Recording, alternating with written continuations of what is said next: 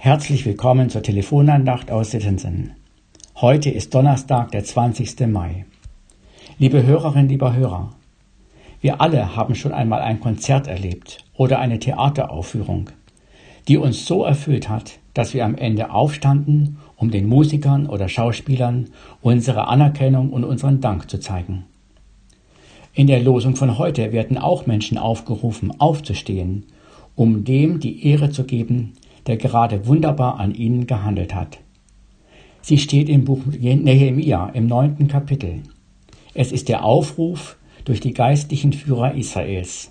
Steht auf, lobt den Herrn euren Gott von Ewigkeit zu Ewigkeit. Und man lobe seinen herrlichen Namen, der erhaben ist über allen Preis und Ruhm. Was war vorausgegangen? Im Jahr 538 vor Christus hatten sie etwas erlebt, das außergewöhnlich war, nämlich die Heimkehr in ihr Land, nachdem sie 70 Jahre im Exil verbrachten. Zurück in Jerusalem bauten sie zunächst die Schutzmauern wieder auf, und dann begannen sie das kulturelle, religiöse Leben Israels wieder zu beleben, mit seinen Festen und Gottesdiensten.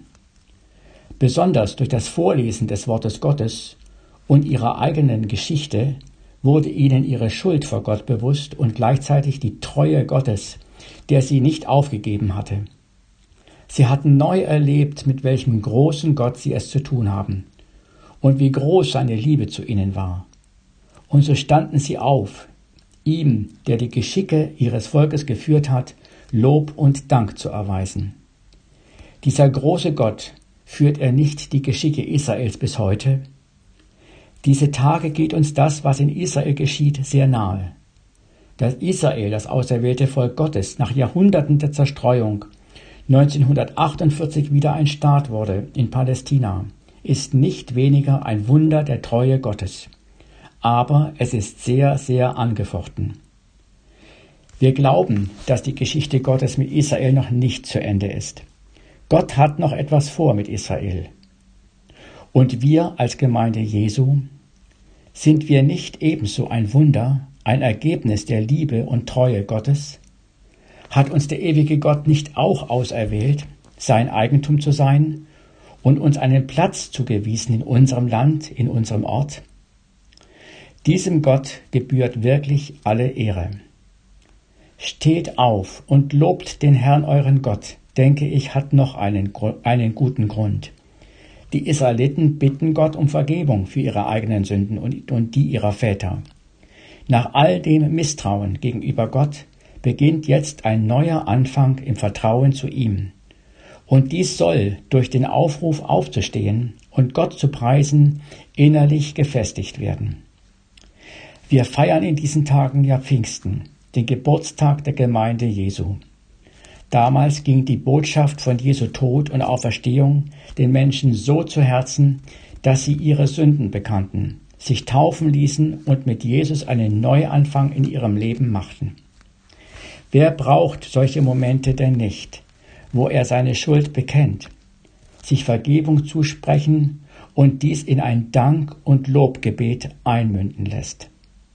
Steht auf und lobt den Herrn euren Gott da höre ich auch heraus, nicht im Vergangenen stecken zu bleiben. Auch nicht in der Traurigkeit über sich selbst oder Selbstvorwürfen.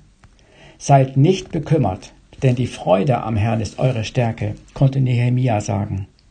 Lebt als mit Gott versöhnte und von Gott gewürdigte Menschen. Lasst euren Kopf nicht hängen und schaut mit Zuversicht nach vorne, denn der Allmächtige geht euch voran. Spätestens hier spüre ich, wie sehr ich die Gemeinde brauche, wie sehr ich den Gottesdienst brauche, als den Ort, wo Gottes Größe verkündigt wird, wo Raum zur Buße ist, wo ich mit, mich mitnehmen lasse, Gott zu loben und zu preisen. Nicht umsonst schreibt Paulus an die Gemeinde in Ephesus, ermuntert einander mit Psalmen und Lobgesängen und geistlichen Liedern. Lasst euch das nicht nehmen, die Verbindung zur Gemeinde, zu den Geschwistern im Glauben. Auch wenn gerade dies in den vergangenen Monaten mit manch schmerzlichen Einschränkungen verbunden war, gab es doch Wege, manche ganz neuen, uns gegenseitig im Glauben zu stärken und zu ermutigen. So ist die Losung von heute wie ein Weckruf, uns aufzurichten und mitnehmen zu lassen in das Lob der weltweiten Gemeinde.